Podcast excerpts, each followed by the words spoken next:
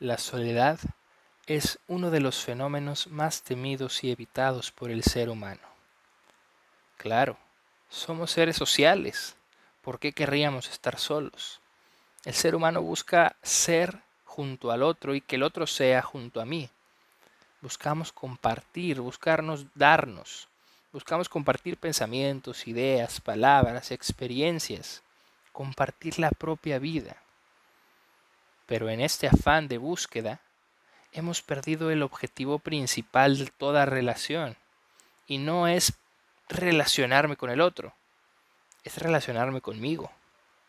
Es generar una introspección tal que pueda verme, conocerme y posteriormente hacer lo mismo con el otro. ¿Cómo haré con el otro lo que no hago conmigo? Bien se dice que nadie da lo que no tiene y nadie ama lo que no entiende. Muchos problemas actuales de autoestima, amor propio, de autorreafirmación en el mundo surgen por una carencia de introspección. Y si bien muchas de estas introspecciones surgen en comunidad, en terapia, en alguna charla espiritual o más profunda, la única persona que puede mirar tu historia y abrazarla eres tú. La única persona que puede ahondar en tu mente, mirar tus creencias y volver las ideas, eres tú.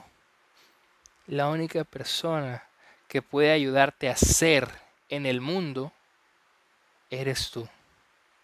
Porque sí, en esta sociedad del rendimiento, como diría Byung-Chul Han, el tiempo libre está prácticamente prohibido.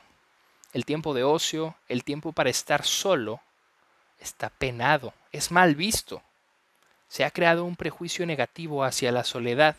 ¿Por qué? Porque estar solo, según muchos, nos deprime, nos entristece y nos priva de lo que esta sociedad enaltece, que es hacer, producir, competir, buscar ser mejor que el otro en lugar de buscar ser, ser yo mismo. Y es por eso que la soledad desde este nuevo punto de vista que te propongo no es negativa.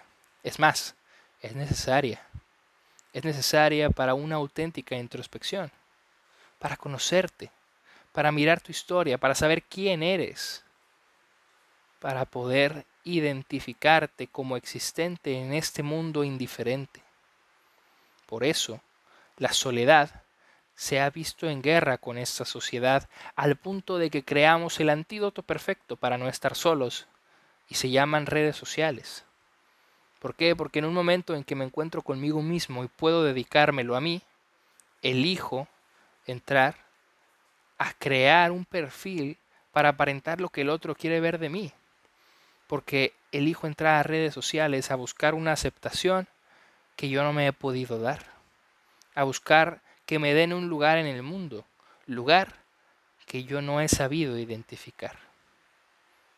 Por eso hoy quiero invitarte y proponerte esta nueva idea, esta nueva mirada sobre la soledad.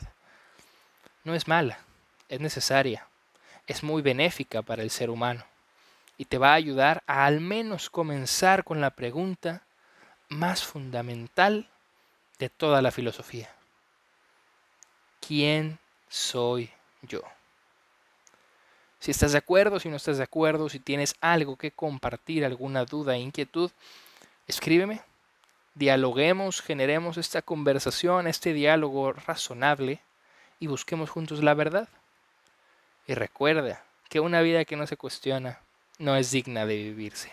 Si llegaste hasta aquí, muchas gracias y hasta la próxima.